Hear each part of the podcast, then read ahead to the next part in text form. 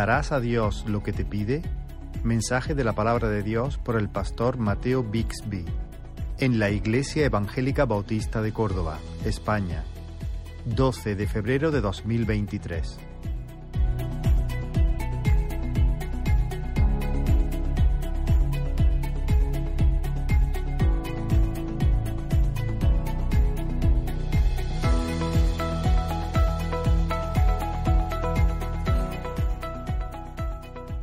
Qué bendición ha sido, hermanos, eh, compartir con vosotros estos últimos días. Eh, anhelamos la ciudad de Dios, pero la experiencia más parecida a eso sobre la tierra es lo que experimentamos aquí, ¿verdad? Cómo podemos adorar a Dios juntos, cómo podemos compartir ese amor que tenemos por, por Él. Eh, lo hemos sentido estos, estos días aquí entre, entre vosotros, la hospitalidad pero sobre todo ese amor por Él, ese deseo de conocerle, eh, de saber lo que Él quiere, de vivir lo que Él quiere en nuestras vidas. Y gracias por haber sido de mucha bendición para nosotros en estos días y gracias por eh, la manera en que hemos eh, sentido el, calor, el amor del Señor en vosotros. Eh, mi nombre es Mateo Bixby, eh, la mayoría ya conoce a, mi esposa Susi. Eh, venimos de Monterrey, México, aunque la historia que Dios ha trazado para nosotros es, variada. para mí comenzó en Elche, hace ya algunos años, naciendo en Elche, yendo al mismo campamento que Francisco. qué gusto verte y saludarte aquí a la distancia. qué bendición inesperada. pero eh, pues Dios nos llevó a Estados Unidos, ahí conocí a mi esposa, mi esposa eh, estuvo unos años en Chile, también sus padres fueron misioneros en, Chile, eh, nos casamos, Dios nos llevó a México hace ya más de 20 años, estamos sirviendo a Dios ahí en la Universidad Cristiana de las Américas y también en Iglesia Bautista La Gracia. y ha sido muy bonito para mí regresar a España, comer la comida española que tanto extrañábamos. Eh, pero ahora toca lo mejor, que es ir a la palabra de Dios. Les quiero invitar a buscar Génesis capítulo 22. Génesis capítulo 22.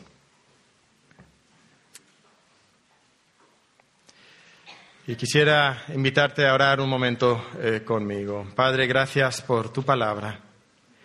Gracias que es poderosa, es viva y eficaz llega hasta lo más interior de nuestro ser, expone las motivaciones de nuestro corazón y nos deja desnudos y abiertos delante de ti. Y Padre, te pido que tu palabra el día de hoy haga lo que solamente ella puede hacer en el corazón de cada uno de nosotros. Y que, Señor, donde más nos duele, pero donde más lo necesitamos, tú pongas tu dedo.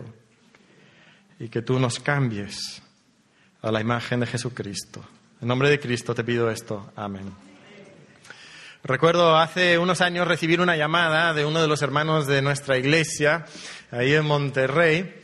Eh, tengo que reconocer que cuando vi su número, su nombre aparecer en el celular o el móvil, dije, bueno, ¿qué ha pasado? Porque era un matrimonio que había tenido muchos problemas y parecía que las cosas habían mejorado después de mucho tiempo de invertir en sus vidas, pero inmediatamente pensé que algo más había sucedido en el matrimonio eh, de, esta familia. Tomo la llamada y para mi sorpresa lo que escucho en la voz de mi hermano es un gozo pleno porque después de muchos años Dios había permitido que su esposa quedara embarazada. Algo que habían deseado pero no habían podido alcanzar. Y, y cómo lloramos juntos recordando esos momentos difíciles donde no sabíamos si iba a sobrevivir el matrimonio. Eh, y ahora, con la bendición de, de un embarazo que ya era casi inesperado. Seguramente casi todos nosotros hemos tenido la experiencia de conocer a personas que han vivido eso, caminar juntos con matrimonios que han eh, llorado y se han dolido de no tener eh, esa bendición de tener hijos y luego el gozo. El gozo que viene con ese embarazo. y has visto cómo se regocijan. Y has visto luego el gozo todavía mayor cuando nace ese niño. Y luego, ¿cómo tratan a esos niños? ¿Verdad? Ese primer niño es especial.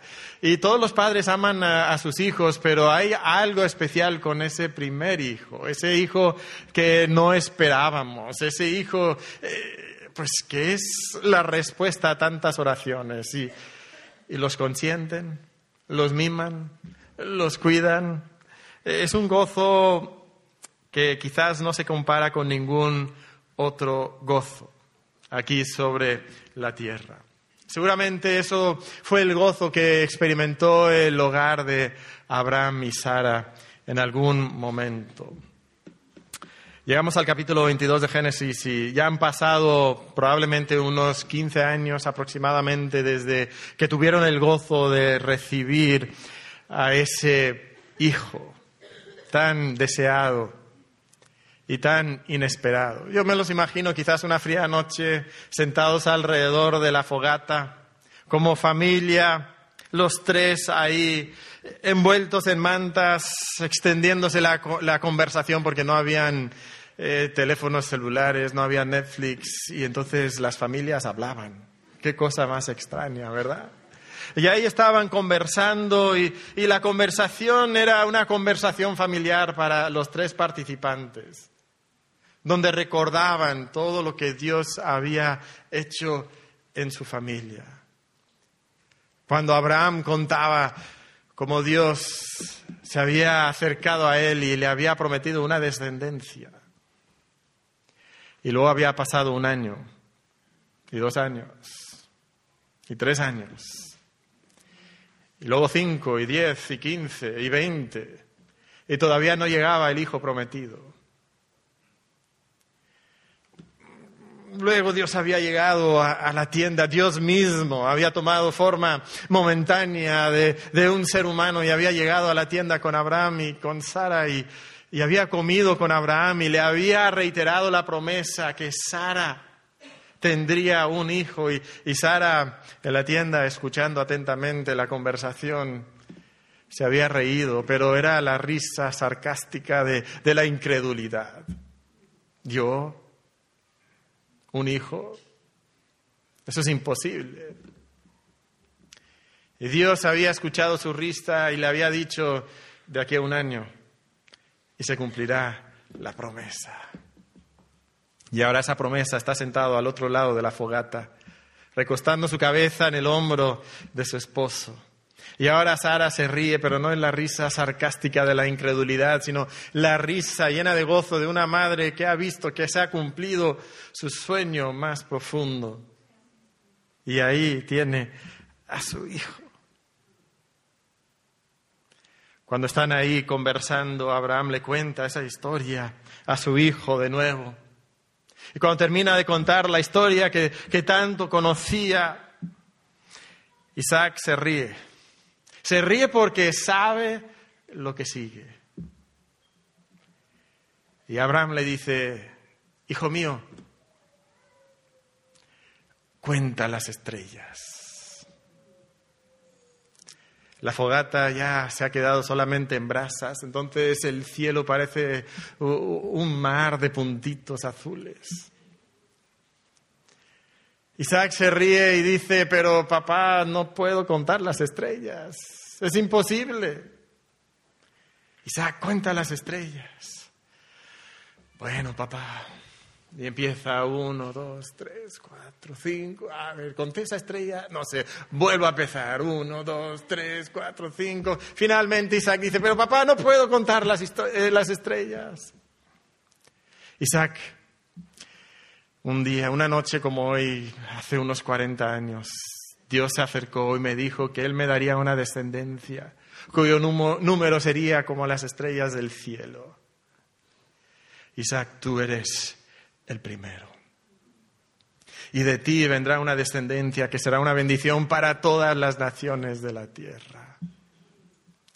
Isaac, nunca dudes de las promesas de Dios. Nunca te olvides de las promesas de Dios.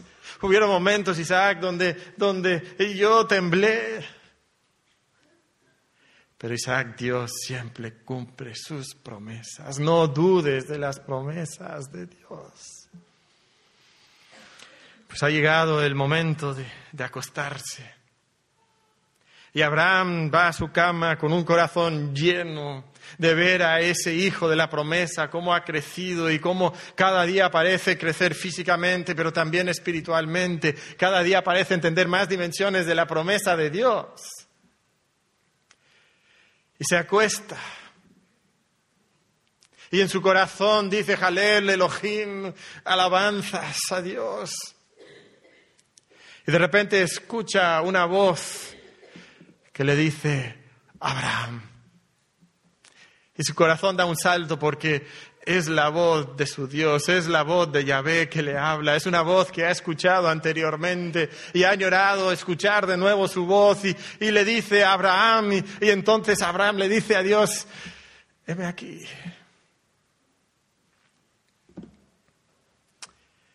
Y las palabras que Abraham luego escucha son las palabras más horribles que jamás pudiera escuchar.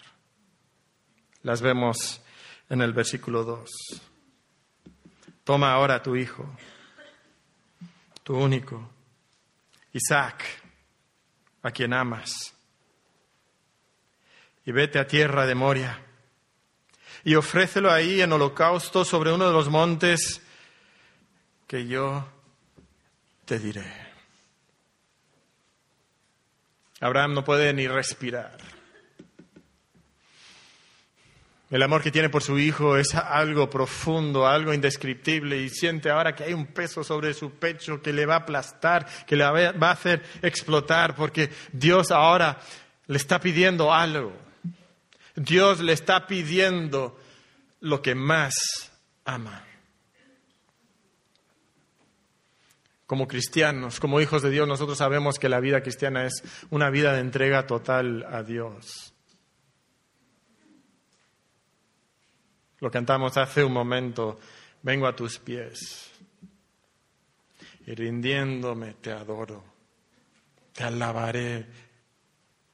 Y qué bonito y qué fácil es cantarlo hasta el momento en que Dios nos pide lo que más amamos. ¿Te ha pedido Dios lo que más amas? Nuestra entrega a Dios normalmente se refleja de mil maneras pequeñas todos los días, pero de vez en cuando Dios nos pide lo que más amamos. ¿Te lo ha pedido a ti en alguna ocasión? Estoy seguro que sí. ¿Qué le dijiste a Dios? ¿Qué le dirías a Dios si tú fueras Abraham en este momento cuando Dios te está pidiendo lo que más amas? Estoy seguro que esa fue la noche más larga de la vida de Abraham. Seguramente no pegó ojo en toda la noche. Seguramente estaba pensando, su corazón agitado y turbado, seguramente intentando explicar, quizás pensando en hacer un Jonás y agarrar su asno y correr en la dirección eh, opuesta, ¿verdad? Pero nos dice el texto que Abraham se levanta muy de mañana y hace todos los preparativos. No dilata, no pospone, no busca excusas, no intenta postergar, sino que hace los preparativos y se dispone a tomar su viaje con Isaac, con su hijo, al que ama. Mientras hace los preparativos, Sara le está preguntando, oye, pero Abraham, ¿qué pasa? Te noto diferente. Abraham, ¿por qué este viaje de repente, de, la nada? Y, y, Abraham no le puede contestar, pues, pues nada, cariño, es que Dios me ha dicho que, que haga un viaje y tengo que salir y regresaré en unos días, Isaac va conmigo. Y entonces toma su asno, toma su hijo, toma unos siervos y empieza el viaje. ¿Te imaginas este viaje? Largo, pesado el joven Isaac viendo quizás escenarios nuevos, queriendo hablar de lo que están viendo, intentando hablar con su padre que, que, normalmente habla tanto con él, pero Abraham está serio, está absorto, no puede hablar de cosas tan pequeñas cuando está cargando con una carga tan grande. Y parece que el único tema del que Abraham quiere hablar es de la promesa. Porque es lo único que le trae algo de esperanza a Abraham en este largo viaje, todo el día viajando. Finalmente hacen un campamentito y hacen una fogata y Abraham se queda al lado de la fogata hasta que las brasas se han apagado y todavía no quiere irse a acostar, porque cuando se acuesta sabe que no va a dormir, porque no puede más que pensar en esas palabras horribles que su Dios le ha dicho, toma a tu hijo. Abraham piensa, me habré equivocado, seguramente hay alguna explicación. Isaac, no, pero es que Dios fue muy específico. Dios le dijo, tu hijo. Pero no solo eso, porque solo con eso hubiera, pudiera, pudiera ser Ismael, pero eh, eso hubiera sido difícil, pero no como Isaac. Pero le dijo, tu hijo, tu único, a quien amas, Isaac. Y cada frase era como un puñal que se clavaba más profundamente en el corazón de Abraham. No había explicación, no había opción, era Isaac.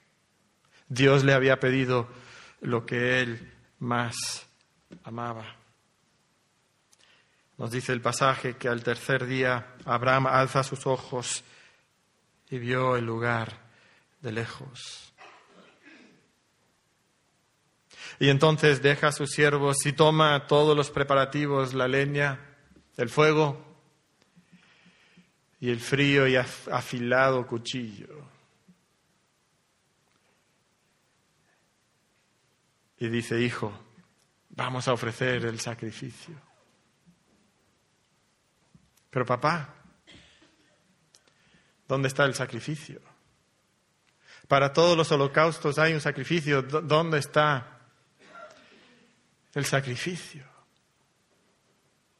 En ese momento seguramente la, voluntad de hierro de Abraham que le ha llevado por ese viaje de tres días está a punto de derrumbarse. ¿Cómo se, se lo explicas a tu hijo? Y Abraham no puede explicarle y lo único que le puede decir es, hijo mío, ya ve y iré.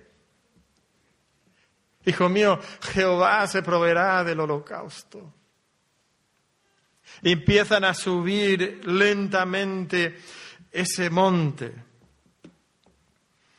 Y seguramente Abraham piensa, todavía hay tiempo, todavía Dios puede retractarse, todavía Dios pudiera decir que no, pero cada paso le acerca más al lugar fatídico. Y llegan a la cima de ese monte y empiezan a juntar las piedras una por una. Y edifican el altar.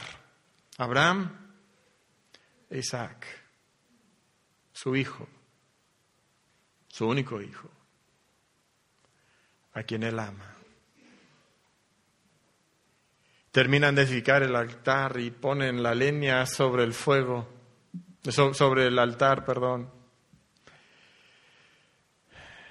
Isaac le mira confundido. La pregunta es obvia en sus ojos. Papá, ¿y el holocausto?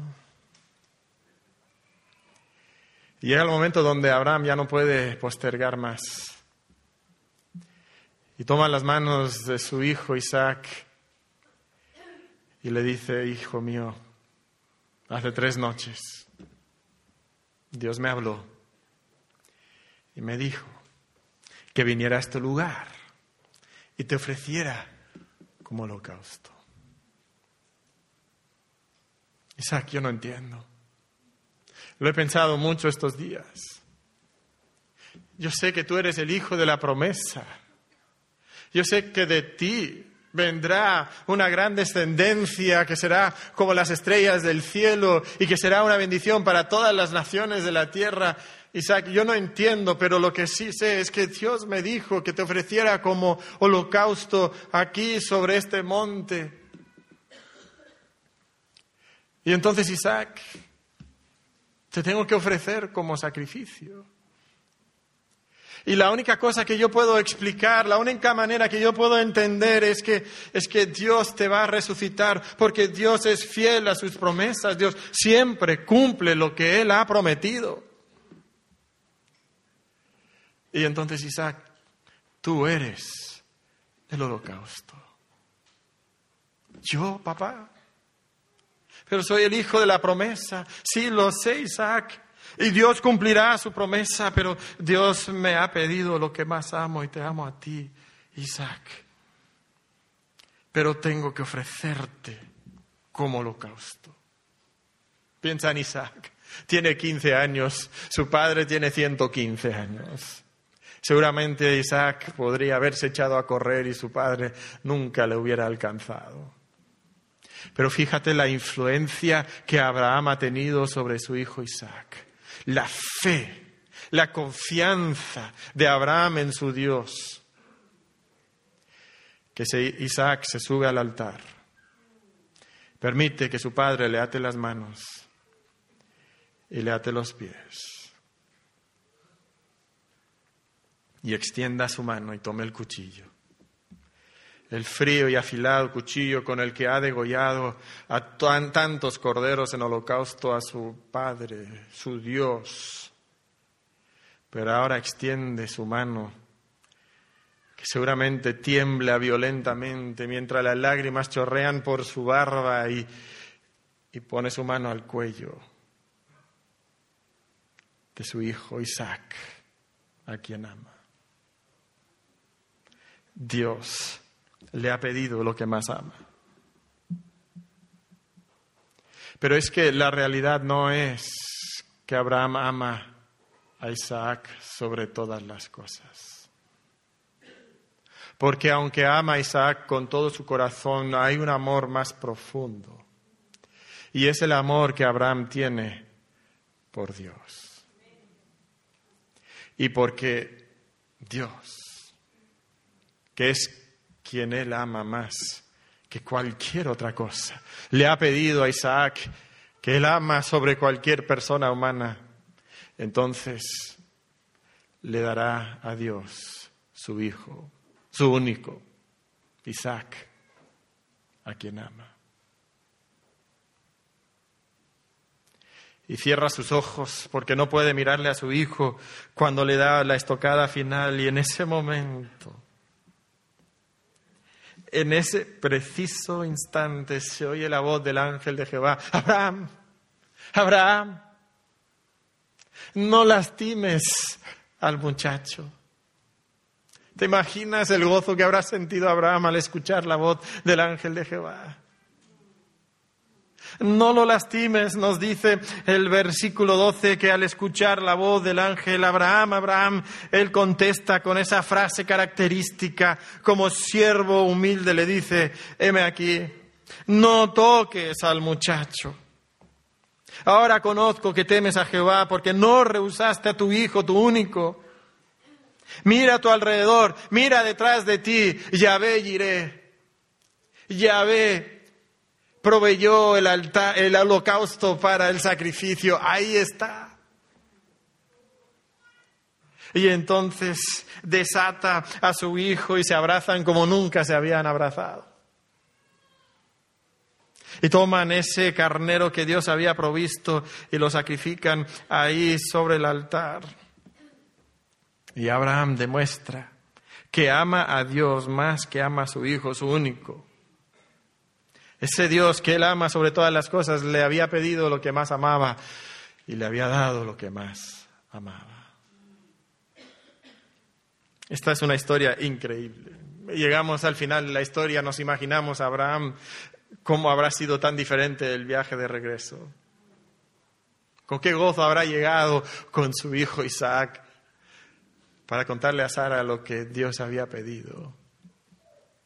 Y es una historia que es increíble y que tiene cierta hermosura, pero también tiene ciertos elementos que son horribles. Y no sé si tú sientes lo mismo, pero cuando yo leo esta historia a veces me surgen más dudas que respuestas, ¿no? Hasta a veces surge un poquito de indignación en contra de este Dios que le ha pedido a Abraham que sacrifique lo que más ame. A veces pudiéramos pensar que esto es cruel, es injusto. Pudiéramos decirle, oye, ¿qué derecho tiene Dios a pedirte algo así? De hecho, ¿qué derecho tiene Dios de pedirme a mí lo que yo más amo? Es mío. Me pertenece. Dios no debería de ser así cruel e injusto. Pero la realidad, hermano, es que Dios tiene el derecho de pedirte lo que tú más amas. Hay, varias razones por eso que pudiéramos pensar. Y la primera es simplemente que Dios nos pide lo que más amamos porque Dios nos lo dio. Eso que tú amas más que cualquier otra cosa es un don que Dios te ha dado a ti. Y muchas veces los buenos dones que Dios nos ha dado llegan a ser una competencia para Dios en el corazón de nuestra vida, en el trono de nuestra vida. Empezamos a amar más los buenos dones de Dios que amamos aquel Padre de las luces que nos da toda buena dádiva y todo don perfecto. Y a veces cuando esas buenas dádivas llegan a ser una competencia para Dios, Dios extiende su mano y dice, dame lo que más amas. Y tiene el derecho de pedírtelo porque Él es el creador de todo y Él te lo dio. Él le había dado a Abraham y a Sara a su hijo Isaac y tiene el derecho de pedirle que ahora Él se lo entregue de nuevo a Dios. Pero también podemos notar que, hay una segunda razón aquí por qué nosotros podemos esperar que Dios nos pida lo que más amamos. Y es que Dios nos pide lo que más amamos porque Él conoce lo que más necesitamos. Nosotros estamos muy seguros de que necesitamos ese nuevo trabajo. Estamos seguros de que lo que más necesitamos es un esposo que nos ama, una esposa que nos respeta. Estamos seguros de que, bueno, si pudiera tener ese novio o esa novia, entonces mi vida tendría sentido. Y empezamos a pensar en estas cosas una y otra vez, que estas son la fuente de nuestra felicidad y dan sentido a nuestra existencia, seguramente Abraham era tentado a pensar que Isaac era lo más importante de su existencia. Y entonces cuando Dios le pide lo que más ama, le está recordando de lo que realmente necesita. Y lo que Abraham realmente necesita no es un hijo. Lo que realmente necesita es un Dios todopoderoso que le puede dar un hijo. Es interesante notar en el versículo 12 que las primeras palabras de Dios, bueno, del ángel de Jehová Abraham, no tienen que ver con quizás más promesas o más bendiciones, sino en el versículo 12, cuando se dirige a Abraham, le dice, porque ya conozco que temes a Dios por cuanto no me rehusaste a tu hijo, tu único. Mira, ¿qué es lo que enfoca? Enfoca el temor de Abraham por Dios. ¿Qué es lo que le interesa a Dios, la relación que Dios tiene con Abraham y que Abraham tiene con Dios. Hermano, ¿te das cuenta que eso es lo que tú más necesitas? Todas las demás cosas son secundarias. Y cuando Dios te está pidiendo lo que tú más amas es porque quiere darte lo que realmente necesitas y eso que tú estás sosteniendo fuertemente en tu puño y que no quieres darle a Dios es precisamente lo que está impidiendo que tú tengas lo que más necesitas. Y lo que más necesitas es esa relación profunda con Dios. Y es interesante que nosotros no podemos saber si realmente Dios es lo más importante en nuestra vida hasta el momento en que Dios extiende su mano y dice, dame lo que más amas. Podemos pensar aquí en esta historia, dice el versículo 12, que, que Dios dice, ya conozco. ¿Acaso no es Dios omnisciente? ¿Acaso Dios no sabía que Abraham le amaba más que todas las cosas? Por supuesto que Dios lo sabía, pero las cosas que Dios sabe en su mente tienen que vivirse en la realidad, tienen que suceder en el tiempo y en el espacio. Y es interesante porque Dios sabe, pero Abraham también sabe. Porque es muy fácil, como hemos dicho, cantar esta mañana rindiendo, mm, te alabaré, sí, qué bonito. Pero hasta ese momento, cuando Dios te dice, dame lo que más amas, Ese es el momento cuando demostramos y sabemos en realidad si amamos a Dios sobre todas las cosas. Sobre, o sea, si nuestra relación con Él es lo más importante. Y es por eso que Dios nos pide lo que más amamos. Porque Él quiere darnos lo que realmente necesitamos. Pero no solamente Dios quiere darnos lo que realmente necesitamos. Pero Dios quiere que cuando Él nos pide lo que más amamos, que nosotros también podamos ser de un ejemplo para otras personas. ¿Quién más supo en ese momento que Abraham amaba a Dios más que todas las cosas? Isaac, ¿verdad? En ese momento, sin lugar a duda, Isaac sabía que su padre, que le amaba tanto, amaba aún más a Dios. ¡Wow! Y hermano, esa es la lección más grande que cualquier padre pudiera enseñarle a su hijo. A veces pensamos que lo más importante es que nuestros hijos sepan que les amamos a ellos sobre todas las cosas. Y sí, necesitamos amar a nuestros hijos, pero lo, que tus hijos necesitan es que tú ames a Dios más que amas a tus propios hijos. Y solamente cuando tú amas a tus propios hijos, o amas a Dios, perdón, más que a tus propios hijos, podrás tener la influencia que Abraham tuvo sobre Isaac. Para que tus hijos amen a Dios más que cualquier otra cosa. Y aquí Isaac lo ha aprendido. Y nosotros también lo sabemos, cuatro milenios después de esta situación, nosotros todavía estamos hablando del asombroso amor que Abraham tuvo por Dios al estar dispuesto a ofrecer a su hijo, su único hijo, Isaac, a quien él amaba, sobre el altar. Y cuando nosotros vivimos una vida de entregarle a Dios aquello que más amamos, somos de impacto, somos de, ejemplo, somos de testimonio a las personas que están a nuestro alrededor y otras personas serán inspiradas y motivadas a amar a Dios más que cualquier otra cosa también.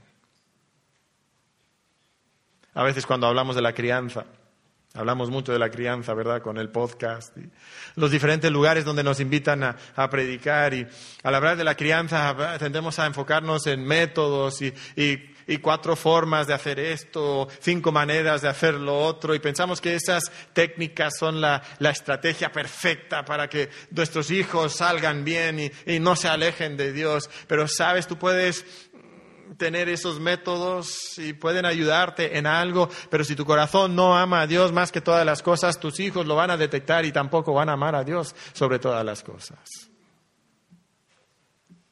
Y aun cuando tú no conoces todos los métodos que pudieran ayudarnos y, y, así que podamos evitar ciertos obstáculos, pero si, si tú no conoces todos esos métodos, pero amas a Dios con todo tu corazón, serás de impacto, de influencia en la vida de tus hijos. Y ellos también podrán amar a Dios sobre todas las cosas.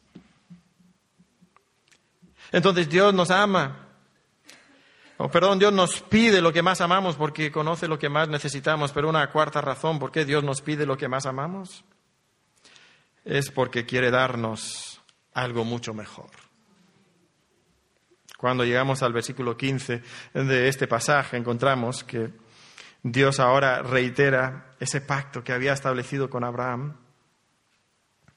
Dice el versículo 15, llamó el ángel de Jehová a Abraham por segunda vez desde el cielo y dijo, y ahora escuchen estas palabras porque lo que sigue, la mayoría de lo que sigue, Abraham yo ya lo había escuchado.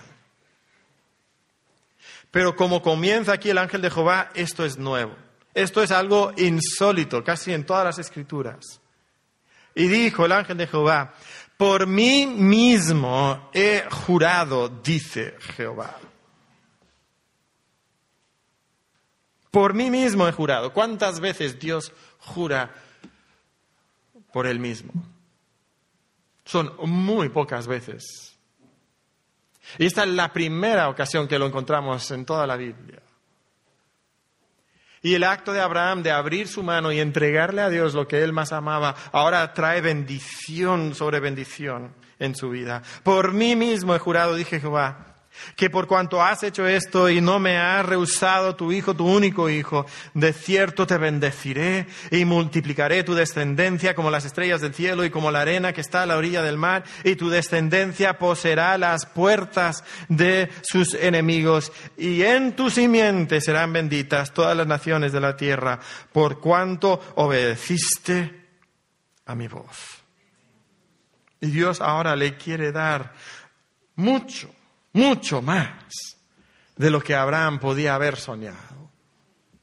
Dios quiere darnos algo mucho mejor. Y es interesante notar en este pasaje cómo Dios, al pedirle lo que más ama, no está siendo un Dios cruel e injusto, sino que está siendo el Dios más amoroso que pudiera ser. Y no es en ese amor sentimental que nuestra cultura conoce. Es en un amor extremo, indomable. El hermano Israel comentaba eso hace un momento, ¿verdad? Que no podemos domesticar. Y aquí, entonces, podemos contestar otra pregunta que tiene que ver con nuestra vida. ¿A quién le pide Dios lo que más ama? Bueno, en este pasaje Dios se lo pide a Abraham. En otros pasajes del Antiguo Testamento y también en el Nuevo Testamento podemos encontrar que Dios se lo pide a los apóstoles, a, como que los grandes personajes de la Biblia, ¿verdad? Por eso están en las páginas de las Escrituras, porque entregaron su vida a Dios de una manera completa y total, maravillosa, radical. Pudiéramos nosotros pensar, qué bueno que Dios se lo pide a los grandes creyentes. Y qué bueno que yo no soy uno de los grandes creyentes, ¿verdad? Yo, yo aquí estoy, yo puedo vivir tranquilamente, una vida cristiana cómoda. Pero sabes, eso sería un grave error porque Dios no le pide solamente a los cristianos extraordinarios que entreguen lo que más le ama.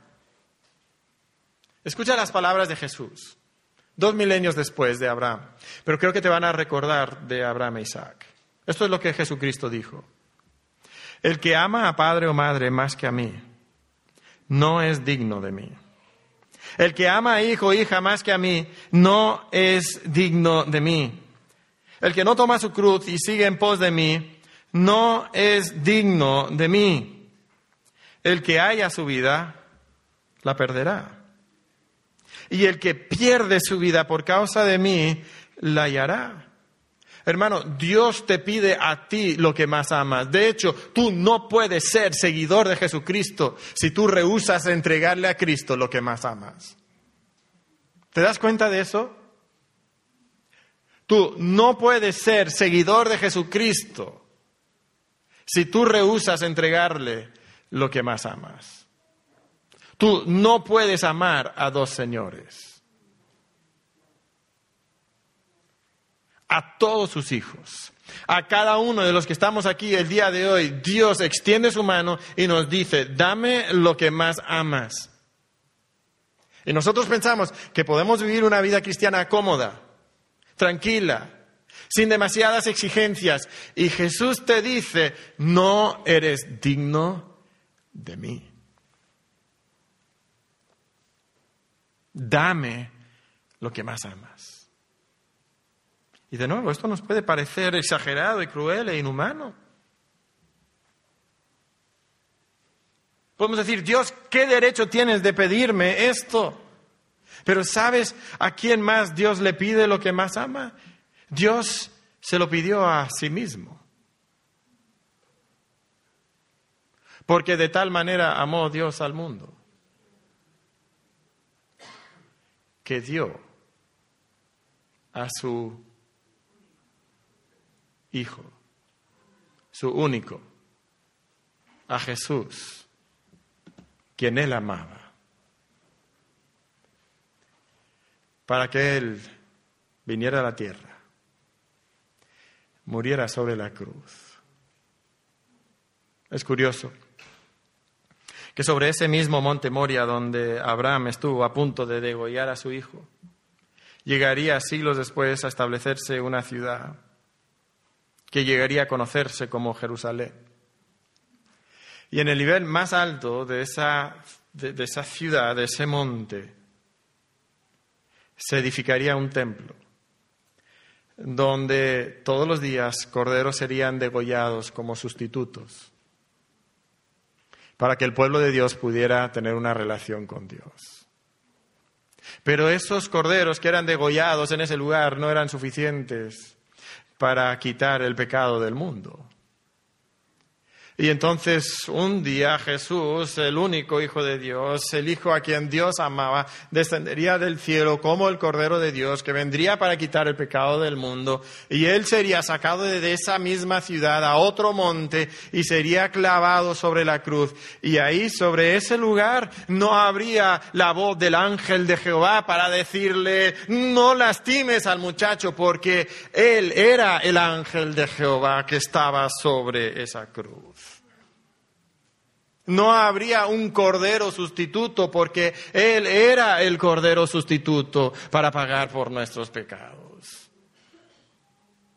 Y entonces, hermano, cuando Dios dice, dame lo que más amas, Él entiende perfectamente lo que Él te está pidiendo porque Él mismo estuvo dispuesto a dar todo por ti.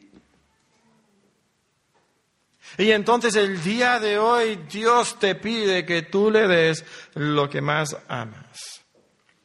Y yo no sé qué es lo que tú tienes que entregarle a Dios. Yo no sé lo que Dios te está pidiendo a ti. ¿Qué es lo que más amas que tú retienes en tu puño que no quieres entregarle a Jehová? ¿Qué es lo que Él te está pidiendo a ti? Quizás tú eres un padre, una madre. Y lo que Dios te está pidiendo a ti en esta mañana es que tú abras tu mano y le entregues a tus hijos. Porque es que son tus hijos y tú los amas y tú tienes esperanzas y sueños para su futuro y que, y que puedan vivir una vida cómoda y que puedan tener estudios y que puedan alcanzar eh, un buen trabajo y una buena posición social y que sean respetados eh, por los que están a su alrededor y, y, que puedan casarse y puedan vivir una vida bonita y tranquila, sin problemas. Y ese es el sueño que tú tienes para tus hijos y tú te aferras a esos sueños y te aferras a tus hijos y tú no estás dispuesto a entregarle tus hijos a Dios. Y el día de hoy quizás Dios te está pidiendo que tú entregues tus hijos a Dios. Y lo bueno es que no tienes que ofrecerlos como holocausto, no tienes que degollarlos el día de hoy, pero sí tienes que abrir tu mano y dejárselos a Dios. ¿Estás dispuesto a entregarle tus hijos a Dios? A veces decimos que sí, pero en el momento en que tu hijo empieza a hablar de ser misionero a Afganistán, ¡ay, hijo mío! Cuando tu hijo empieza a hablar de ser pastor, ah, hijo mío, es que los pastores sufren mucho. Y es que los pastores, pues, ¿de dónde viven? ¿Cómo van a pagar las cosas de la vida? ¿Van a sufrir? No, hijo mío, eso, eso no. Y te aferras a tus hijos y no se los entregas a Dios. Y Dios dice, dame lo que más amas. Jóvenes que están aquí, quizás Dios te está hablando a ti. Y quizás Dios te está pidiendo que tú le entregues lo que tú más amas. No sé lo que es, pero posiblemente es el sueño que tú has diseñado para tu futuro. Y tú también has soñado todas esas cosas que mencionamos hace un rato. Y, y tú quieres tener esa buena vida. Y Dios te está diciendo, dame tu futuro dame tu futuro, porque yo te di a mi hijo. Yo di a mi hijo para que él fuera el cordero que se ofrece para los pecados del mundo y alrededor del mundo hay personas que no han escuchado el mensaje del Evangelio y que necesitan que alguien vaya a predicarles ese mensaje. Y yo quiero que tú vayas a predicar ese mensaje. Y entonces, joven, abre tu mano y dame lo que más amas dame tu futuro. Joven, ¿estarías dispuesto a entregárselo? Dios te dio lo que Él más amaba, lo que tú más necesitabas. ¿Estarás dispuesto tú a darle a Dios lo que tú más amas? Esto es lo que Dios pide de cada uno de nosotros. Piensa un momento, Padre, que estás aquí. Esta es mi pregunta para ti. ¿Qué tienes que hacer para tener la misma influencia sobre tus hijos que Abraham tuvo sobre su hijo? ¿Cómo lo puedes lograr? La única manera que tú lo puedes lograr es primeramente amando a Dios más que todas las cosas, más que a tus mismos hijos. Tienes que amar a Dios. Pero luego tú tienes que sentarte con tus hijos y contarles de las promesas de Dios como Abraham seguramente hizo día tras día, noche tras noche. Tú tienes que tomar el tiempo para recordarles a tus hijos de las promesas de Dios. De cómo, sí, a veces es difícil seguir a Dios, pero Dios siempre cumple sus promesas. Tú tienes que pintar un cuadro de, un Dios grande, de un Dios amoroso, de un Dios que es digno, que tú le sirvas con toda tu vida y que tu hijo también le sirva con toda su vida. Y eso no pasa por, por, osmosis, eso pasa cuando tú pasas tiempo con tus hijos, cuando tú hablas con tus hijos acerca de la grandeza de Dios, del amor de Dios, de las bendiciones de Dios, de las promesas de Dios. Y quizás, Padre, lo que tú necesitas entregar ahora mismo a Dios es tu propio tiempo. Y decirle a Dios, yo voy a usar mi tiempo, el tiempo que tú me has dado para pasar con mis hijos. Y dirigir su atención al Dios que amo sobre todas las cosas. Solamente así podrás tener esta clase de influencia en la vida de tus propios hijos. A veces nos lamentamos del gran porcentaje de jóvenes que crecen en hogares cristianos que terminan alejados de Dios. Las estadísticas en Estados Unidos dicen que el 60% de jóvenes que crecen en hogares cristianos abandonan la fe antes de llegar a los 25 años de edad. El 60%. ¿Cómo lo vas a evitar? Amando a Dios más que a todas las cosas. Y entregándole a Dios lo que más amas. Hermano, ¿qué es lo que Dios te está pidiendo hoy? ¿Por qué no le preguntas al Espíritu de Dios el día de hoy qué es lo que tú necesitas entregarle a Él? ¿Por qué no vienes a Él diciendo, Dios, yo he retenido estas cosas? Dios, yo no he estado dispuesto a darte estas cosas y ahora vengo ante ti, vengo a, a entregártelo, vengo a ponerlo a tus pies.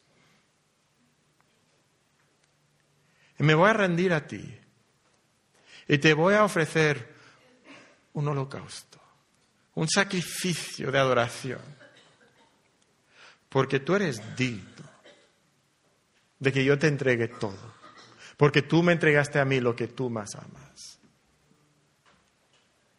Y entonces yo te voy a dar a ti lo que yo más amo también. ¿Estarás dispuesto a entregárselo a Dios?